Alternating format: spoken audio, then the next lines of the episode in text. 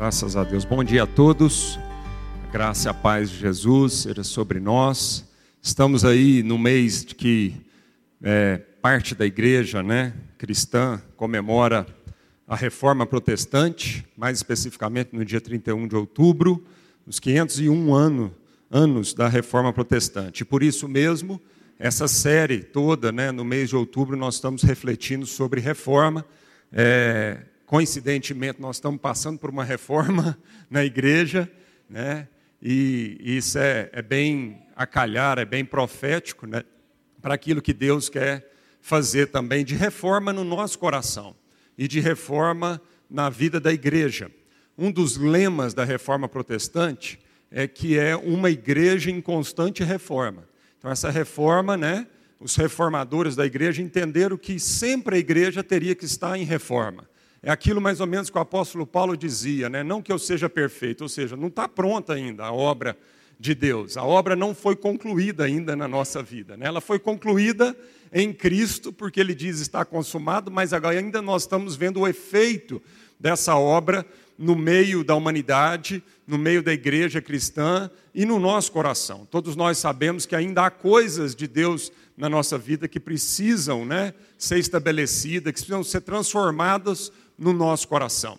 Então, a igreja reformada entendia isso, entendia que a reforma não era só para o século XVI, mas a igreja precisava constantemente estar em reforma, ou seja, sempre nós temos que falar de reforma, sempre na perspectiva de que a boa obra que Deus começou na nossa vida, Ele está operando e Ele vai concluir essa boa obra na nossa vida, amém? Essa é a nossa certeza. Então a certeza é de que os transtornos um dia vão passar.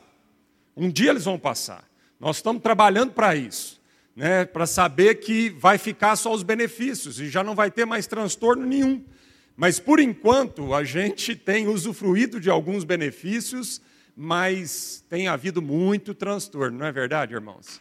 Você sente na pele aí os transtornos causado pelas minhas limitações, não sente? Você sente os transtornos causados pela limitação do seu marido. Você sente os transtornos causados pela limitação da sua esposa. Você sente os transtornos causado, causados pela limitação do seu irmão, está aí do seu lado. Todos nós sentimos esses transtornos. E é por isso mesmo que nós estamos aqui para falar de que cada vez mais a nossa esperança é que esses transtornos vão diminuindo, né? Mas vai chegar um dia onde eles vão passar totalmente. Mas por enquanto, ainda temos transtornos. Vamos ter que conviver ainda com transtornos na vida um do outro, tá bom? Então hoje nós vamos falar sobre um dos aspectos da reforma protestante, que é um outro aspecto. Nós já trabalhamos no aspecto do quê? O que a reforma dizia sobre a questão da vida pública, da vida política da sociedade. Domingo passado, nós trabalhamos um pouco sobre o que, que a reforma protestante trouxe de reforma, de revolução, na questão de tributar a Deus e somente a Deus a adoração. Hoje nós vamos falar um pouco então sobre os aspectos, a influência da cultura e da ética protestante na nossa vida de trabalho, na nossa relação com o mundo, né? como nós vamos produzir. Abra sua Bíblia então em Mateus capítulo 5, versículo 13. Um trecho bastante conhecido, praticamente muitos de nós sabemos recitar de cor esse trecho. Mateus 5,13 diz: Vocês são o sal da terra, mas se perder o seu sabor, como restaurá-lo? Não servirá para nada, exceto para ser jogado fora e pisado pelos homens. Vocês são a luz do mundo. Não se pode esconder uma cidade construída sobre um monte. E também ninguém acende uma candeia e a coloca debaixo de uma vasilha. Pelo contrário, coloca no lugar apropriado e assim ilumina todos os que estão na casa. Assim, brilhe a luz de vocês diante dos homens, para que vejam as suas boas obras e glorifiquem ao Pai de vocês que está no céu. São palavras do próprio Jesus no Sermão do Monte. E a pergunta que eu gostaria de iniciar hoje de manhã com a gente é: qual é a relação da igreja com este mundo? e com a cultura atual? É uma pergunta realmente profunda, difícil da gente é, falar sobre esse assunto, que é um assunto muito diverso. Ao longo da história da igreja, a gente teve posições muito antagônicas com relação a exatamente isso, como que a igreja se relaciona com este mundo, como a igreja se relaciona com a sociedade, como a igreja deve se portar no meio de um mundo, né, caído, de uma cultura caída. E aí a gente já teve vários extremos, né, posições da igreja cristã ao longo da história que foram de um extremo para outro extremo. Mas teve um, um, um, irmão nosso, chamado Richard Niebuhr, que ele classificou, ele resumiu essa a ideia né, da igreja se relacionando com o mundo, ele reuniu em cinco categorias, em cinco classes basicamente. É o que ele notou, estuda, estudando a história da igreja, foi que, o que ele viu né, de como a igreja comportou ao longo da história com relação à sociedade. Richard Niebuhr. E o primeiro, o primeiro é, conceito que ele traz aí da igreja é a primeira ideia de como a igreja deveria se relacionar com o mundo é essa ideia de Cristo contra a cultura. O que, que é isso, Cristo contra a cultura? É um modelo de afastamento, em que se dá um distanciamento em relação à cultura e um mergulho na comunidade da igreja. E aí, então, ele dá o exemplo, por exemplo, do movimento de monasticista, né? o monasticismo ao longo da história da igreja. Principalmente aquela questão lá da Idade Média, onde a igreja cristã entendia que tudo que vinha do mundo era contaminador para ela, então que ela deveria se isolar completamente do mundo, e o conceito naquela época de santidade era um conceito de construir um mosteiro em cima de um monte, num lugar muito bonito, onde os verdadeiros cristãos espirituais, as pessoas né, mais elevadas se trancavam naquele mosteiro, se isolavam completamente do mundo, né, e achavam que pelo seu isolamento da cultura do mundo, eles iam então viver uma vida de santidade. Então a gente percebe que esse primeiro modelo, e isso aconteceu muito na história da igreja, talvez hoje você pense assim, não, mas isso é um absurdo. Não, isso aconteceu demais. E ainda hoje há parte da igreja cristã que ainda pensa dessa forma que tudo que é da cultura do mundo é algo que a gente precisa distanciar como cristão. Né? É mais ou menos aquela ideia lá de é, João e, e Pedro né, e Tiago, quando eles estavam no Monte da Transfiguração, e eles viram lá o rosto de Jesus reluzir, e viram Elias e Moisés do lado de Jesus, e a coisa estava tão boa, tão maravilhosa, que eles fizeram uma proposta né, para Jesus uma proposta com a aparência de uma espiritualidade fantástica. Eles falaram assim para Jesus: vamos fazer uma tenda para o Senhor, vamos fazer uma tenda para Moisés e para Elias, e para a gente nem precisa de tenda, porque está tão bom aqui que a gente dorme no relento mesmo. Mas vamos ficar aqui em cima, vamos descer não. E aí Jesus então vira para eles e fala assim: escuta, não é hora ainda da gente ficar só aqui em cima, é hora ainda de descer, porque, como nós lemos aqui em Mateus 5, nós temos que brilhar a luz, porque nós somos sal, não sal da igreja, nós somos sal da terra, amém? Hora nenhuma aqui nós estamos escutando Jesus dizer que nós somos o sal da igreja. Sal dentro do saleiro não tem funcionalidade nenhuma, é isso que Jesus está dizendo. O sal é para salgar a terra, a luz é para iluminar o mundo que está em trevas, amém? O segundo modelo é o modelo Cristo da cultura. Esse é o modelo de acomodação que reconhece Deus trabalhando na cultura e busca maneiras de ratificar esse fato. Então, Cristo é identificado com o que os homens recebem ser suas ideias mais excelentes, suas instituições mais nobres e sua melhor filosofia. Né? Esse, ao longo da história, um dos movimentos que cria muito nisso daqui era o movimento do protestantismo liberal. Aqui é o outro extremo. Se no primeiro modelo a gente viu né, que a igreja tinha que se isolar completamente do mundo porque ela tinha medo de se contaminar pelo mundo, aqui é o outro extremo. A igreja tem que se enfronhar totalmente no mundo, né? é o modelo da acomodação, é o protestantismo liberal, né? é aquela ideia de que com o passar do tempo, a cultura vai, vai mudando e o cristianismo tem que se amoldar completamente à cultura, porque senão ele corre o risco de se tornar irrelevante à cultura. Então, esse é um segundo modelo, e é um modelo aí que, por exemplo, um dos pais da igreja, né, ah, no momento, no, nos primeiros séculos da igreja lá, é, Tertuliano, cria muito nessa questão. Amém?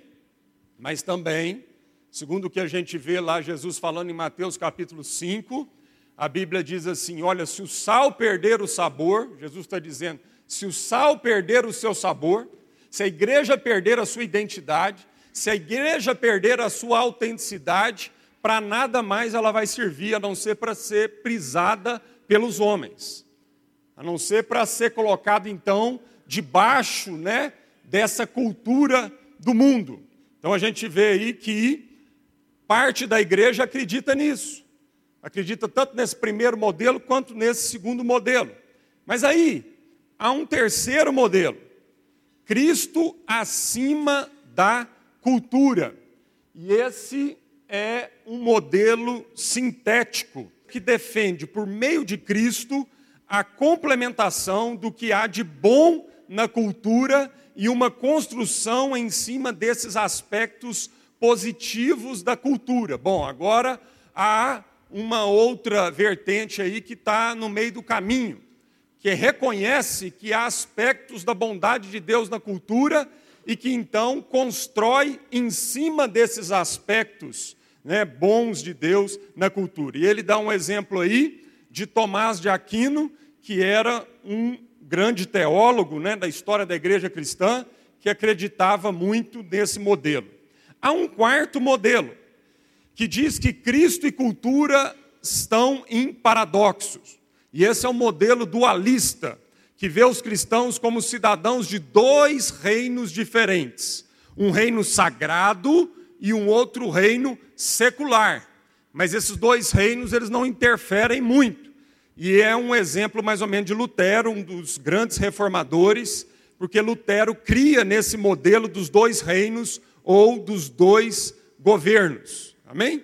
Então ele cria que é, os cristãos viviam né, submissos a um reino de Deus, mas também havia um reino deste mundo que eles também deveriam se de alguma forma se submeter. Então havia um reino sagrado e outro reino secular. Então, havia muito bem essa coisa do sagrado e do secular, e isso era muito definido. E hoje a gente vê, por exemplo, isso no meio da igreja, quando a igreja tende a taxar o que é sagrado do que é secular, né? Então, o que é profano. Então, a gente fala muito da música sagrada, a música gospel e a música secular, né? A gente tem muito essas nomenclaturas, né? A pizza gospel e a pizza secular, né? E a gente fala, não, o cristão só pode comer pizza gospel, porque vai que o pizzaiolo é macumbeiro, e aí ele está amaldiçoando ali, né, e eu estou comendo e me intoxicando com aquilo. Né? Então você escuta muito isso no meio da igreja hoje, né? Música sagrada e música secular, o que, que é isso, né? A gente, a gente tem uma tendência de separar do mundo profano do mundo é, sagrado.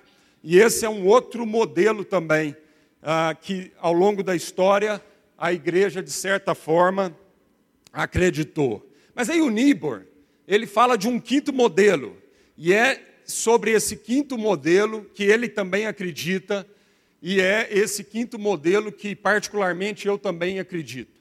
É lógico que não dá para separar completamente esses modelos, mas o quinto modelo fala sobre Cristo, o transformador da cultura.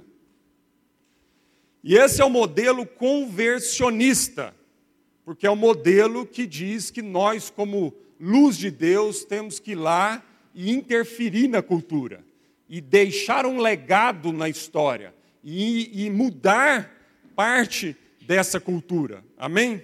Então é um modelo conversionista que busca transformar cada parte da cultura por meio de Cristo, que busca salgar essa cultura, que busca influenciar essa cultura, seja a música, seja a, a, a escultura, sejam as ciências naturais, né? seja a família, as instituições governamentais. Então, esse é o modelo que diz que nós, como cristãos, precisamos ser esse sal da terra, precisamos iluminar o mundo, precisamos trazer mesmo, né, ressignificar aquilo que um dia foi criado por Deus e por causa de, de Gênesis 3, por causa da queda humana, isso perdeu o seu significado. A palavra de Deus diz que Deus criou o homem à imagem conforme a sua semelhança.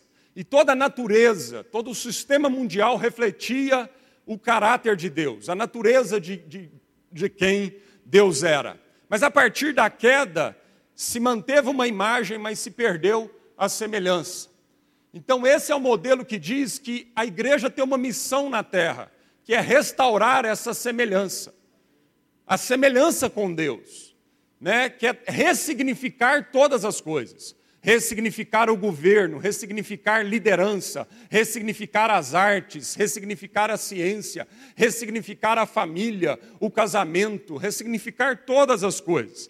E esse é o modelo que Agostinho cria muito, Calvino, que nós vamos falar muito aqui hoje sobre ele, John Wesley, o pai da igreja metodista no século XVIII, na Inglaterra. Jonathan Edwards, um dos maiores evangelistas americanos no século XVIII também, e um dos maiores teólogos do século XX, Karl Barth, também cria nesse modelo. E é isso também que a gente crê. Amém? Vou usar um exemplo aqui para a gente tentar ajudar uh, vocês a compreender o que seria isso na prática o que seria a posição de cada modelo desse hoje, nos dias atuais. Então eu vou pegar uma coisa muito da cultura pós-moderna, da cultura atual. Vou pegar as mídias sociais. Amém? Se a gente pegar computador, computador já está fora de moda, né? Se a gente for falar de televisão, então, é porque os mais novos aqui não sabem. Mas quando eu converti, ainda tinha igreja que proibia você ver televisão não é? Está vendo? Essa é uma posição daquele exemplo número um, onde a gente acha que lá a televisão vai contaminar, então eu não posso, eu tenho que ser proibido de ver televisão. Mas vamos pegar agora um exemplo mais relevante, porque talvez televisão já não seja mais relevante para nós. Mas o modelo agora mais relevante para nós seriam as mídias sociais. Então, lá naquele modelo 1, que diz que o Cristo é contra a cultura, a posição então da igreja diante das mídias sociais seria o seguinte: não usar as mídias sociais de modo algum, pois elas enfraquecem a comunidade humana. Então, isso seria como é que a igreja que acredita naquele primeiro momento se relacionaria com a cultura desses dias agora. O segundo, que é aquele outro extremo, né, que é o Cristo totalmente imergido dentro da cultura. Então, esse segundo diz que a igreja, os crentes, devem usar totalmente as mídias sociais, certo? De que é algo que veio de Deus. E é algo, então, da modernidade, nós temos que acondicionar a palavra de Deus a essa cultura agora das mídias sociais. O terceiro modelo que é aquele de Cristo acima da cultura, que é aquele modelo sintético que defende que há alguns aspectos bons da cultura e que, portanto, Deus deve ser, né? Cristo deve ser edificado também em cima desses aspectos bons. Ele agiria dessa forma com a mídia social. Ele diria o seguinte: que nós podemos usar as mídias sociais apenas para fins evangelísticos e apenas para fins de ensino bíblico. Então nós até podemos usar a mídia social, mas desde que isso seja exclusivamente para um evangelismo direto e para um ensino das escrituras.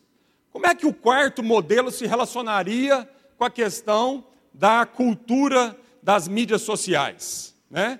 Não, nós podemos usar as mídias sociais com certa preocupação e tomar o cuidado de não nos envolvermos demais com as mídias sociais.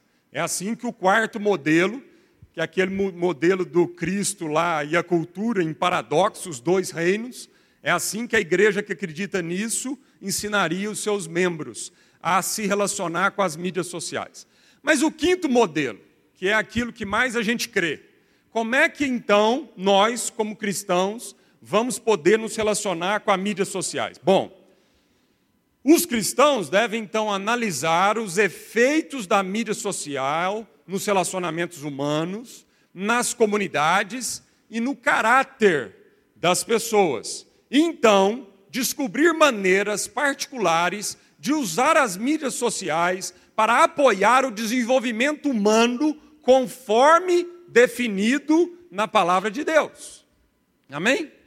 Então é assim que a gente crê. Nós podemos usar, nós devemos usar, mas não sem antes analisar profundamente quais são, os efeitos dessa cultura na comunidade, na sociedade, na, no caráter da vida pessoal, certo? E então descobrir maneiras peculiares particulares de usar essa cultura pós-moderna para apoiar o desenvolvimento humano, para abençoar a sociedade segundo aquilo que é a cultura do reino de Deus. Está claro isso? Amém? Então, esses são cinco formas da igreja se relacionar com a cultura. Abra sua Bíblia em Jeremias, capítulo 29, verso 4 ao verso 7, nós vamos ler. O contexto aqui era o seguinte: a nação de Israel estava vivendo um tempo de exílio, de escravidão.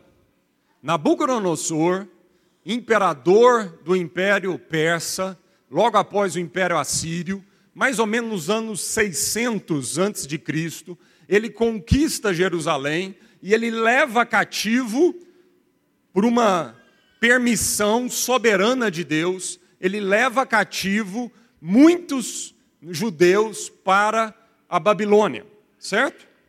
Aí Deus levanta o profeta Jeremias para profetizar. E ele diz assim, verso 4: Assim diz o Senhor dos Exércitos, o Deus de Israel, a todos os exilados que deportei de Jerusalém para, para a Babilônia. Quem deportou? Quem? O Senhor. Assim diz o Senhor, é Deus falando. Deus falando a todos os exilados que ele mesmo deportou. Então, antes disso ser uma vontade de Nabucodonosor, isso estava debaixo de uma soberania da vontade de Deus.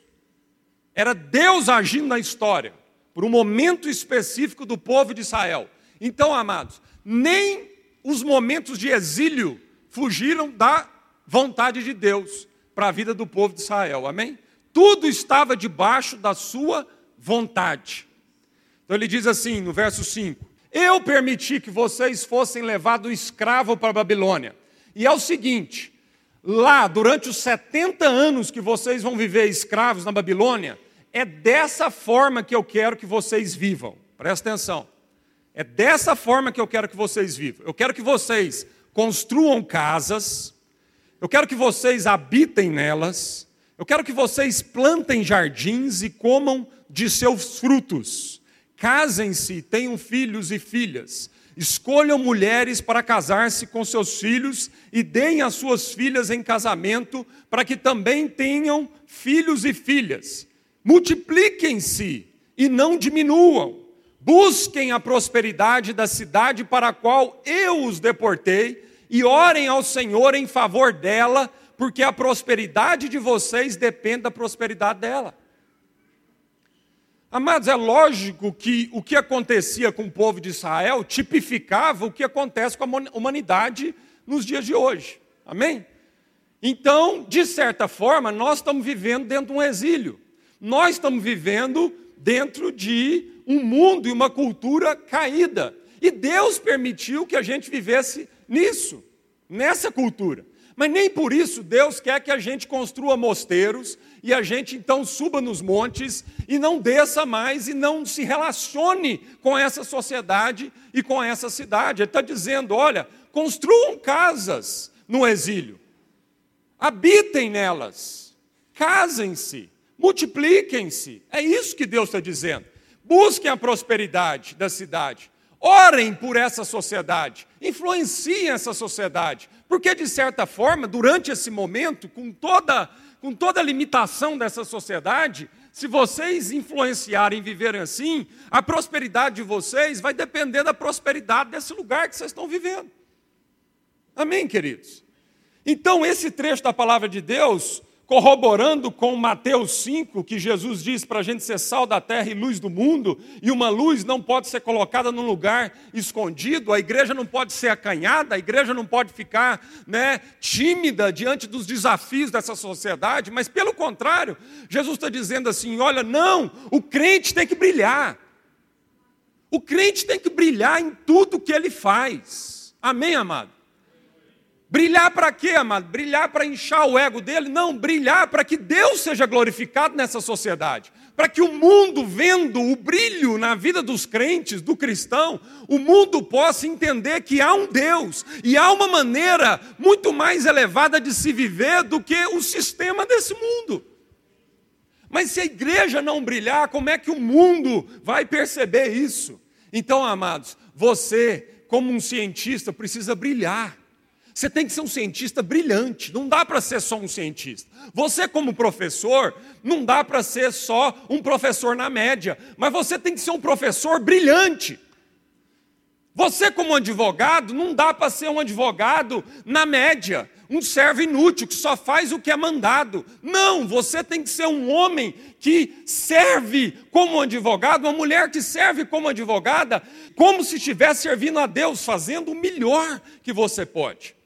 Amém, queridos? Em nome de Jesus. Então nós precisamos brilhar. Você, como um zelador, tem que brilhar. Você, como um agrônomo, precisa brilhar. Você, como uma dona de casa, tem que brilhar. Não dá para ser na média. Jesus está falando, assim brilha a tua luz diante dos homens.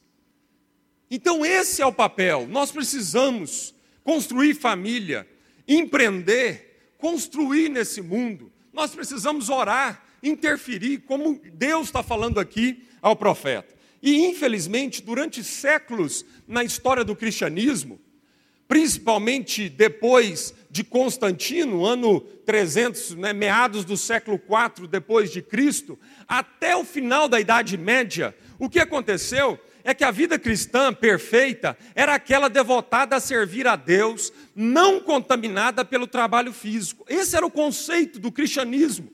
Durante séculos e séculos e séculos, esse foi o conceito do que, que era servir a Deus. Os que escolhiam trabalhar para conseguir sustento eram cristãos de segunda classe.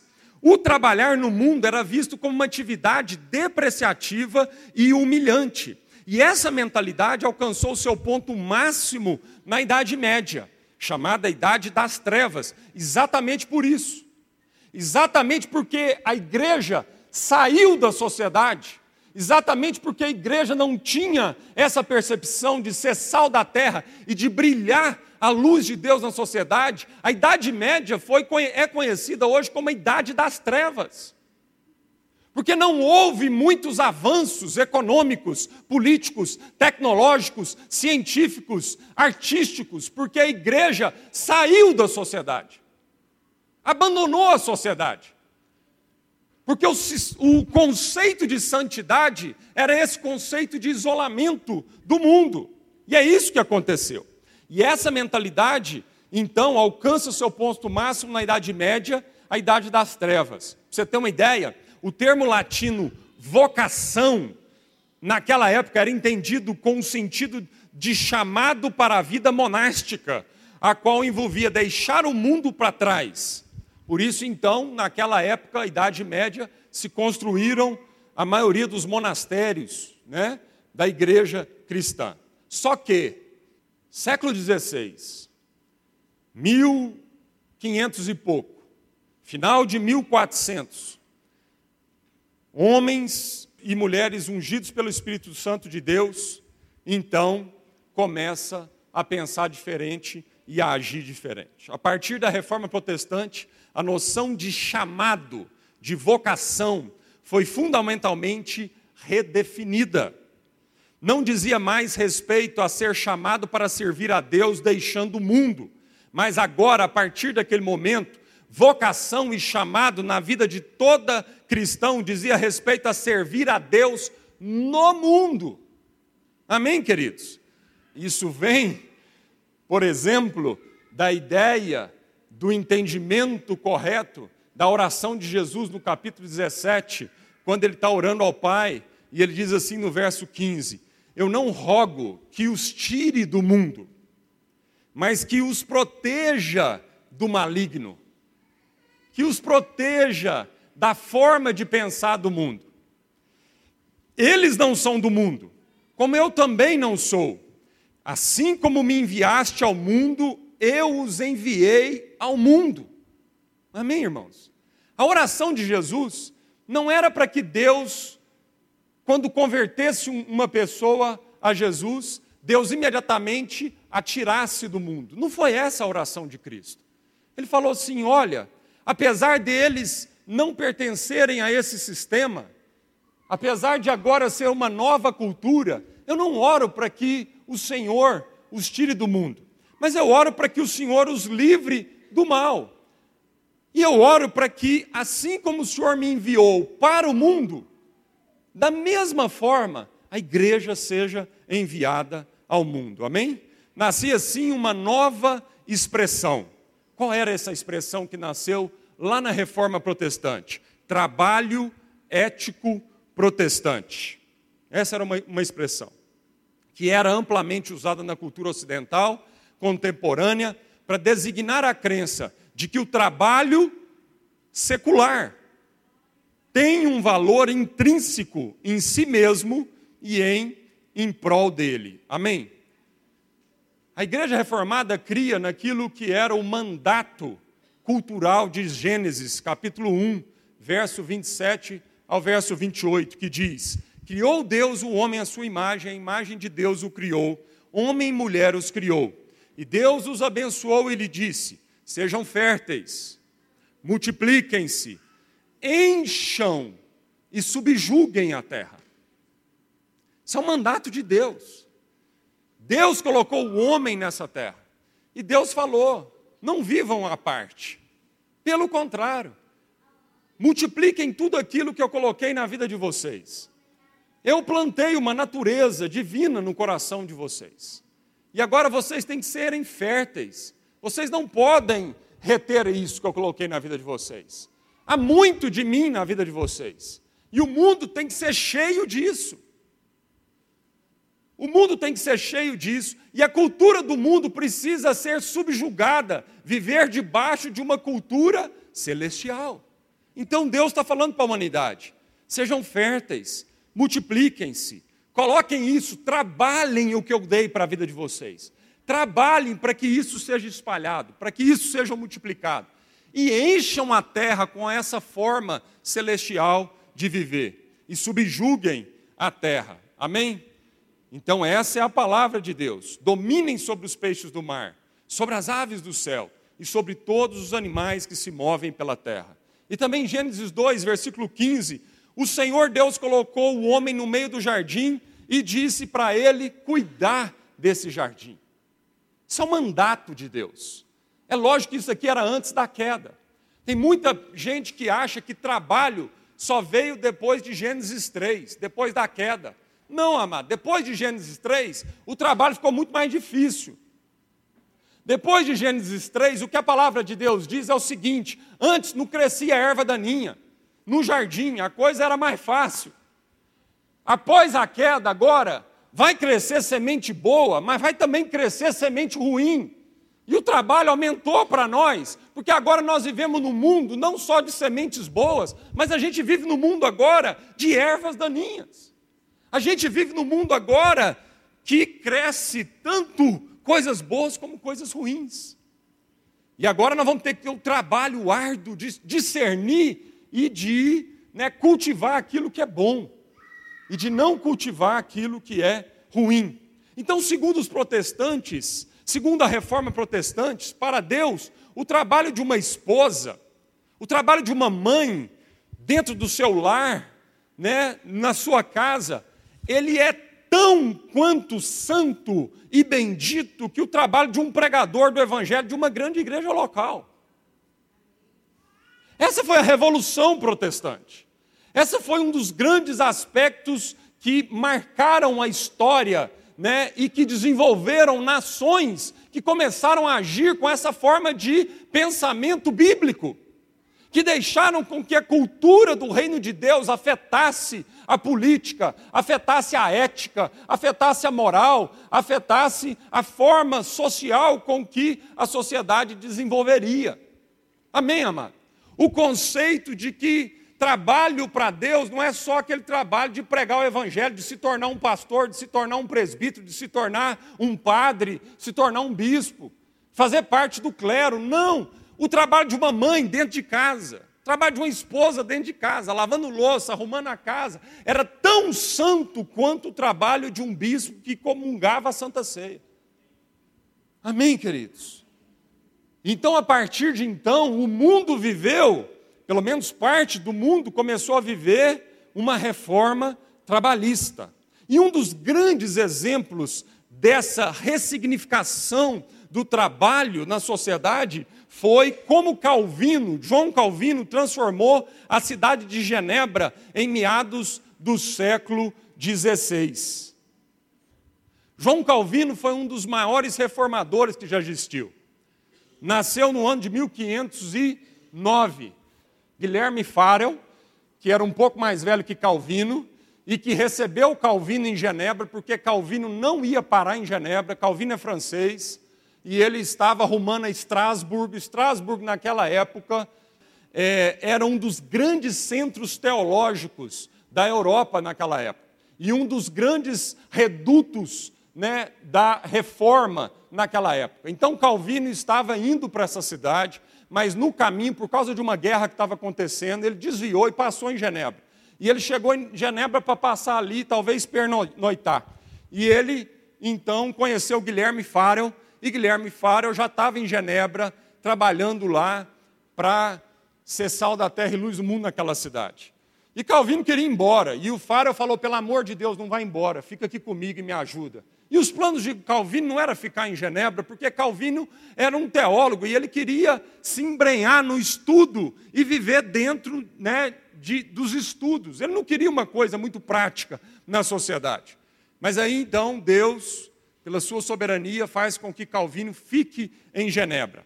E eles ficaram dois anos ali naquela cidade, foram expulsos daquela cidade. Aí finalmente eles vão para Strasbourg lá, onde eles vão estudar e ele estuda três anos, mas depois o conselho da cidade de Genebra pede para Calvino voltar para Genebra. E ali é onde ele passa boa parte da vida dele. E o sonho de Calvino era fazer da sociedade daquela cidade um protótipo de como seria uma cidade de Deus. Esse era o sonho de Calvino. Ele queria transformar aquela cidade, ele queria transformar aquela sociedade. Ele queria estabelecer um exemplo para o mundo de como uma cidade poderia viver à luz da palavra de Deus e da sociedade. Amém? Agora a gente olha para a Suíça hoje, é um jardim. É um, é um país assim, cada canto da Suíça parece um canto de um jardim. Aí você não imagina como é que era a Suíça do século, começo do século XVI. Sabe qual era o apelido da cidade de Genebra? Porque Genebra era uma cidade-estado naquela época. Sabe qual era o apelido da cidade de Genebra na Europa? Era a cidade que fedia. Genebra fedia vômito, as ruas de Genebra fedia urina, as ruas de Genebra fedia vinho vinagrado. Ela era infestada de violência e corrupção. Como que essa cidade que fedia, que era uma cidade infestada de violência e corrupção, se tornou um ponto de cruzamento da diplomacia internacional, um centro mundial de agências humanitárias e organizações internacionais. Como? Como é que foi isso? Que revolução é essa? Que reforma é essa?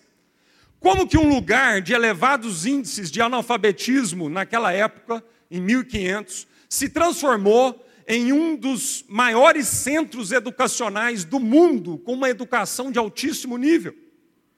Por que, que Genebra se tornou um lugar de paz para encontro de nações inimigas, onde assinaram tratados importantíssimos nos últimos séculos? Nós estamos falando de uma cidade que era totalmente depravada. Como que a nação da Suíça tem se mantido livre de guerra por mais de três séculos? Eu não sei se você sabia, mas a Suíça foi um dos poucos países da Europa que não entrou em guerra nem na Primeira Guerra, nem na Segunda Guerra Mundial. Que isso? De onde vem isso? Que revolução é essa? Que sociedade é essa? É lógico, amado, que a Suíça tem problemas. É lógico que ela não é o céu na terra.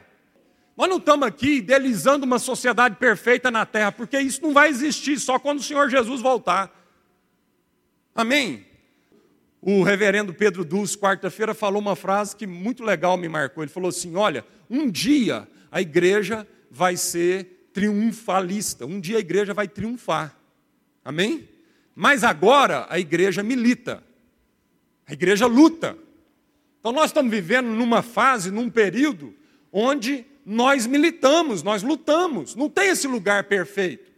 Mas com certeza nós podemos transformar para melhor a sociedade que a gente vive. Nós não precisamos viver nessa desgraceira toda e nessa mazela toda, com tamanha injustiça, como nós estamos vivendo nos dias de hoje.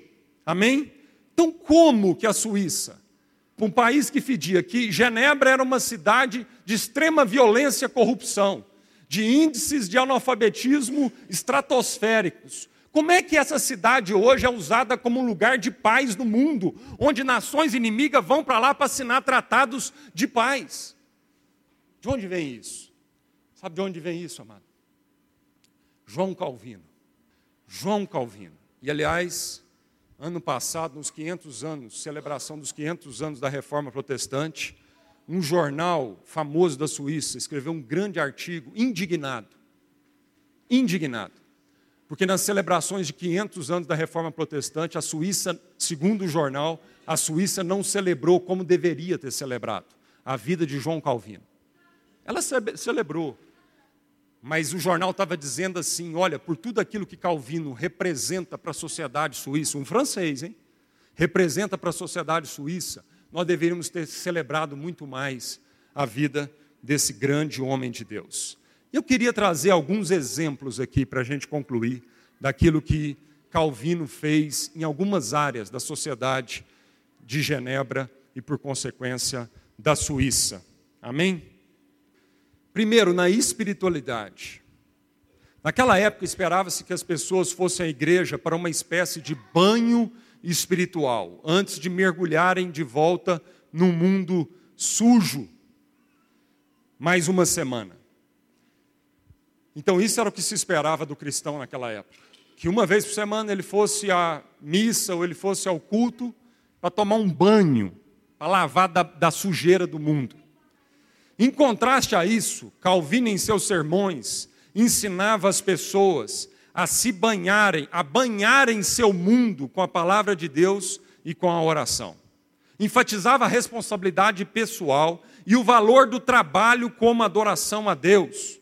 Os reformadores ensinavam os homens daquela sociedade a cuidar de suas famílias da seguinte forma: permanecendo sóbrios e não bêbados, trabalhando duro, pagando as suas contas e devolvendo os seus dízimos e poupando para o futuro. Isso era parte intrínseca da pregação dos reformadores. E ali começava então a trazer um novo conceito de espiritualidade, uma espiritualidade não só de uma vez por semana, nos cultos e nas grandes catedrais, mas uma espiritualidade que saía das quatro paredes dos, das catedrais e que era vivida no dia a dia, na vida familiar, na vida de trabalho do dia a dia. Amém? Na economia, como que Calvino interferiu na economia? De várias formas. Calvino foi responsável, por exemplo, pela taxa de juros de 4% ao ano aplicada pelo sistema financeiro que perdurou na Suíça por quatro séculos. Quatro séculos. A taxa de juros anual dos bancos na Suíça, de 4% ao ano, perdurou 4%. Sabe quem foi um dos precursores disso? Calvino. Calvino foi estudar o conceito de usura no Velho Testamento. Calvino foi entender que era possível se cobrar juros, mas que esses juros fossem juros honestos, fossem juros não abusivos, que a usura não estava em não cobrar juros. Porque essa era uma posição da Igreja Católica, essa era uma posição que, que, que dizia que cobrar juros de qualquer jeito é um pecado. Mas Calvino não, Calvino entendeu que era possível emprestar e cobrar juros, mas juros que não fossem abusivos e queriam alavancar a economia daquela cidade, a economia daquele país, porque iam fazer com que as pessoas pudessem ter capital para começar a desenvolver os seus próprios projetos, num juros que não é o que nós estamos vivendo aqui no Brasil, que não é parte de uma usura, de um sistema financeiro animal, de um sistema financeiro opressor, de um sistema financeiro que cada vez mais se enriquece ao extremo, enquanto a maioria dos brasileiros né, penam para pagar juros abusivos. Isso teve o dedo de Calvino. Assim brilha a tua luz. A igreja tem que ter economistas brilhantes. A igreja tem que ter economistas que influenciam até nas taxas de juros do Banco Central do Brasil, se a gente quiser ver um país transformado. Isso é parte de nós. Nós temos essa responsabilidade. Nós temos que estudar. Nós temos que ir atrás. Quando Max Weber um famoso economista alemão, procurava as razões da prosperidade de alguns países ocidental, ele afirmou em seu livro A Ética Protestante e o Espírito Capitalismo que tudo começou em Genebra com Calvino. Max Weber, 1800 e pouco, foi um cara que estudou economia no mundo inteiro e ele começou a analisar por que, que os países de origem protestantes prosperaram mais economicamente que os países de raiz católica romana. Por quê? E ele começou a ver que tudo começou lá em Genebra, com Calvino. E você pode ler isso no livro dele, A Ética Protestante e o Espírito do Capitalismo, a relação entre né, o protestantismo e o desenvolvimento econômico. Você pode ler isso mais. Outro aspecto que Calvino influenciou demais, a educação. Calvino solicitou que os pais construíssem, naquela época, uma escola que foi chamada de Colégio de Genebra, em 1559, tornando o ensino obrigatório e grátis para todas as crianças. Ó, oh, irmãos, presta atenção nisso aqui.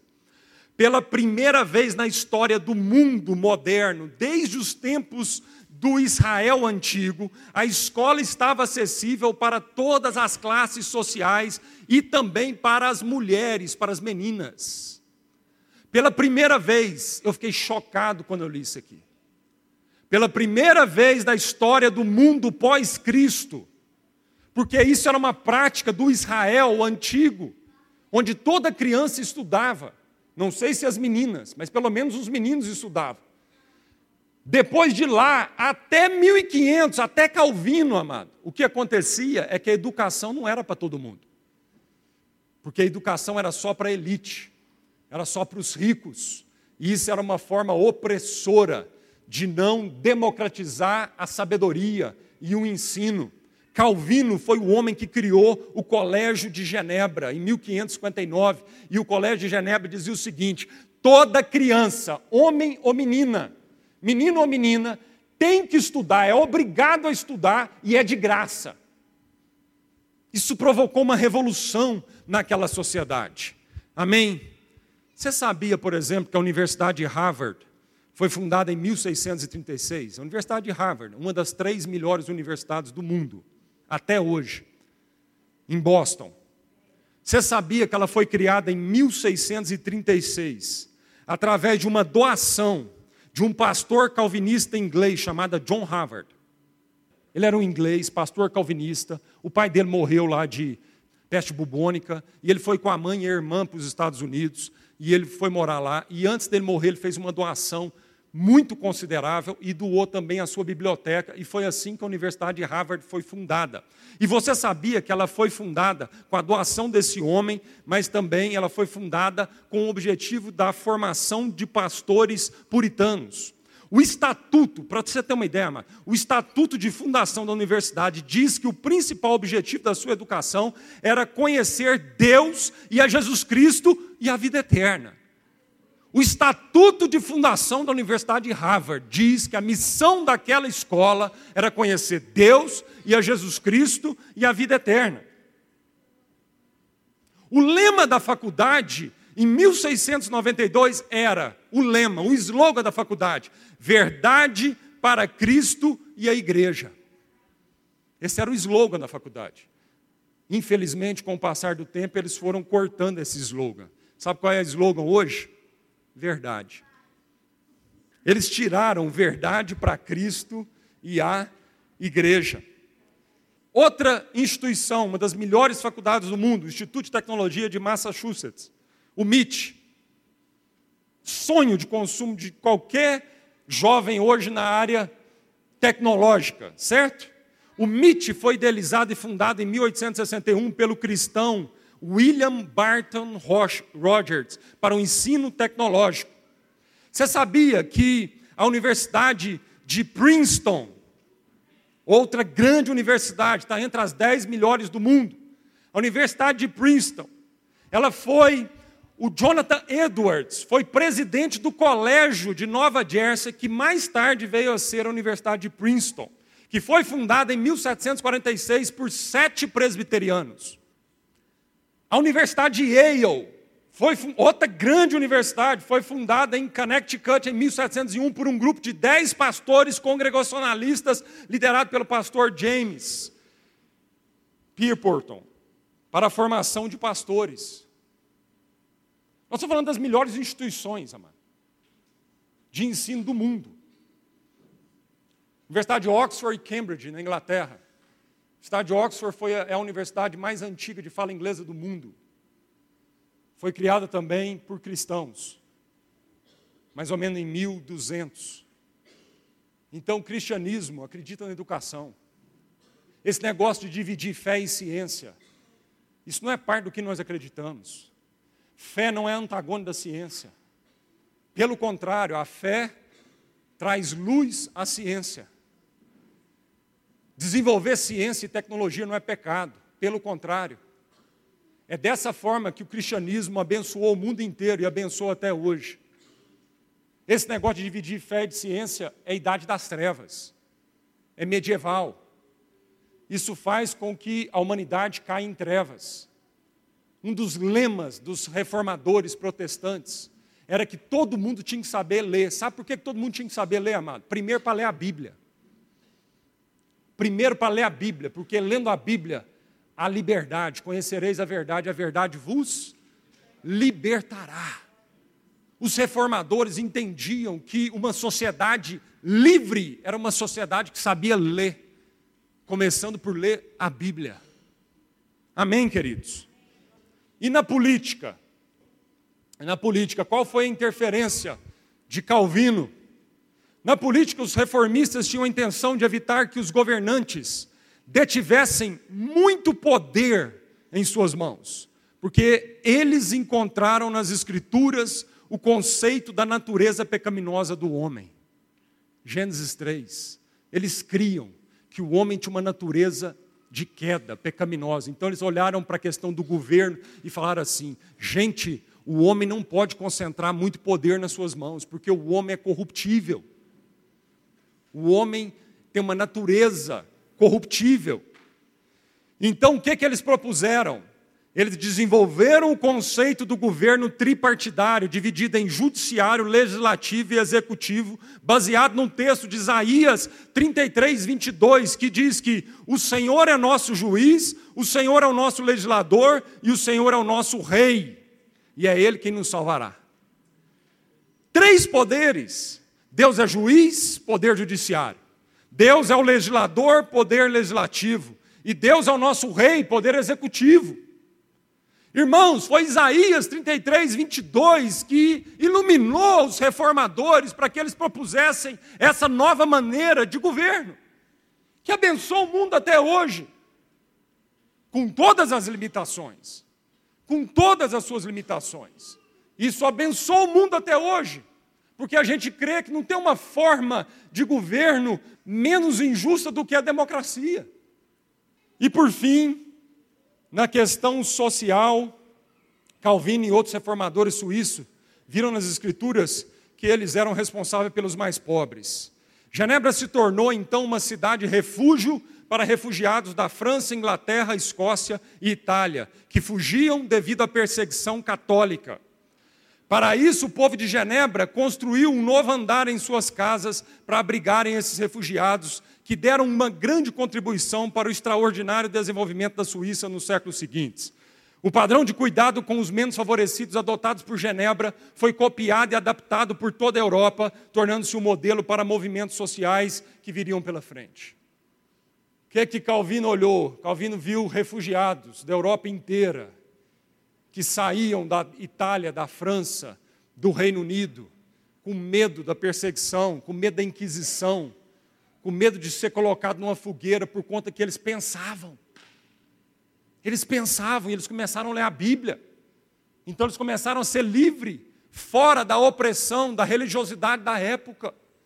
E essas pessoas vinham de todos esses países, e Calvino falou assim: pode vir para Genebra, a gente recebe vocês.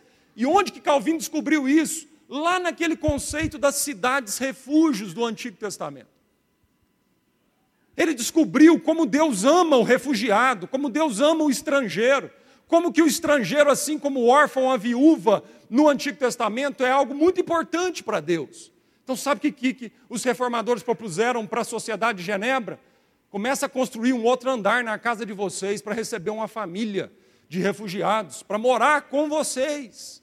Irmão, se vocês forem até hoje em Genebra, vocês, em algumas ruas de Genebra, vocês podem perceber que as casas têm um andar acima mais novo do que era antes. Talvez com uma arquitetura um pouco diferente. Porque muitas famílias de Genebra aumentaram as suas casas para receber uma família de refugiado. E essas famílias de refugiado não eram, às vezes, gente que não tinha cultura, não, às vezes era pelo contrário. Era gente que começaram a pensar e por isso foram perseguidos. Amém, queridos? Eu vou só ler um parágrafo do Antônio Carlos Costa, para trazer um pouco para a nossa atualidade, né? Alguns reformadores da igreja no, no dia atual, né? Que a gente falou muito de reformadores lá de 1500, mas vamos falar um pouco de reformadores atual. E ele diz assim: devemos lutar por um mundo que seja o mais adequado possível. Possível. Não vai ser o mundo perfeito. Esse só vai ser quando Jesus voltar e ressignificar todas as coisas. Mas nós devemos lutar por um mundo que seja o mais adequado possível para a existência desses seres maravilhosos que o cristianismo declara terem sido feitos à imagem e semelhança de Deus. Um dia o Criador os pôs num jardim que foi transformado por nós em algo que não revela mais a mesma beleza e que carece do antigo aconchego, mas pode ser parcialmente recriado pelo Deus que costuma usar os braços de sua igreja para levar justiça onde reina a opressão, para levar cura onde reina doença, e para levar paz onde reina a guerra e luz onde reina a escuridão. Amém, queridos? Colossenses 3, nós vamos terminar com esse versículo: diz: Tudo o que fizerem, façam de todo o coração, como para o Senhor e não para os homens, sabendo que receberão do Senhor a recompensa da herança. É a Cristo Senhor que vocês estão servindo.